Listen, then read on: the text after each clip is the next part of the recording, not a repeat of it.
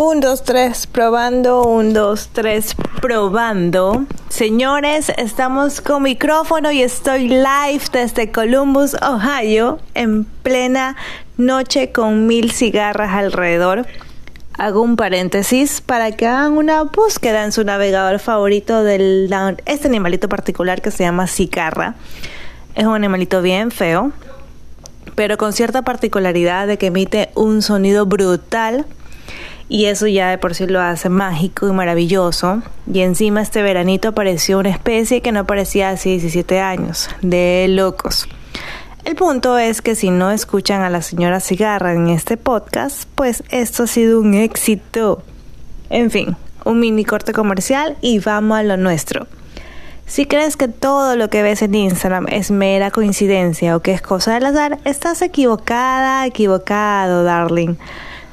Verás, todo está fríamente calculado y es que todo lo que ves es por la manera como usas Instagram y cuando digo usas me refiero a uno, lo que comentas, dos, lo que detienes con tus deditos de tanto scrollear, dices de scrollear la acción que cuando estás haciendo para arriba, para abajo dentro del feed para ver contenido, y también cuando lo haces para ver, cuando haces slide de derecha a izquierda, por si el formato en el que alguien haya hecho el posteo es carrusel.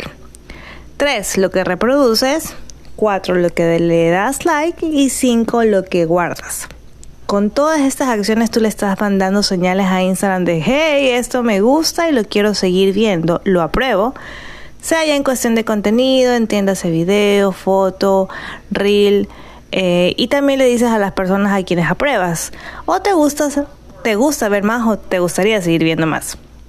Ejemplo, cuando estaba embarazada, claro que le di likes a mil vainas de bebé, como ropa, accesorios, agregué a, cuentas eh, que hablaban de temas de bebé o vendían cosas de bebé y claro, fue un hello gigante para Instagram de que estos tipos de contenidos o personas yo quería seguir viendo, ¿no?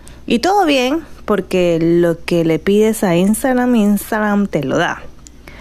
Entonces, eh, pero pasa más bien que si ya no quiero seguir viendo o no quieres seguir viendo ese tipo de contenido o no quieres seguir viendo a alguien y tampoco quieres herir los sentimientos de ese alguien, es decir, borrarla o borrarlo, o por mera cuestión de sanidad y plena salud mental. Ajá, aquí van los tips con los que te van a ayudar como para dejar de seguir viendo contenido indeseable. 1. Elige a tus mejores amigos. Esta es una opción que te da la plataforma en tus stories em, para que selecciones a un selecto grupo de personas que sean las únicas que vean lo que posteas. Esto para Instagram significará que estas personas son las que más te agradan, entonces por default te darán, te enseñarán tu feed, stories, eh, a estas mismas personas con mayor frecuencia. De esta manera ya no verás a personas que no quisieras ya ver con eh, dicha frecuencia y te las dará así como al final de tu feed con suerte. 2. Ocultar. Esta sencilla opción que puedes activar, en cada post de cada persona, en la parte superior derecha hay tres puntitos. Ahí le das clic y verás que tendrás varias opciones para seleccionar o decidir. Ajá. Como decía, a veces no quieres quizás herir sentimientos y borrar por completo a personas, pero entonces con esta opción le das la señal a Instagram que este tipo de contenidos ya no quieres seguir viendo. 3. Lo que también puedes hacer es que cuando estés scrolleando en el feed y veas algo que no te agrade, nuevamente a través de estos puntitos, pones reportar y selecciona la razón que más te aplique. Será una señal para Instagram de hey, esto ya no lo quiero seguir viendo. Entonces es aplicable tanto en el feed eh, como en la sección de explorar. Entonces, a través de todas estas señales que le envías a Instagram, la plataforma hará todo lo posible por mostrarte menos de lo que no te gusta, ya sea de la persona o del tipo de contenidos que ya no quisiera seguir viendo. Ejemplo, yo por ejemplo cuando comentaba hace un momento, eh, cuando estaba embarazada y quería ver un montón de cosas de bebé, y cuando dejé de estar embarazada, y ya no quería, lógicamente, seguir viendo a este tipo de contenidos o personas. Y yo le decía, Instagram, piedad, por favor, ya no quiero seguir viendo esto.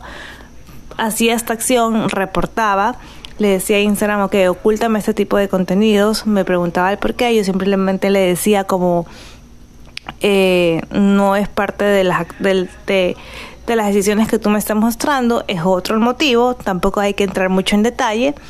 Eh, y más bien comencé a darle full likes y comencé a hacer un montón de guardados y reproducciones a través de cosas de decoración de casa.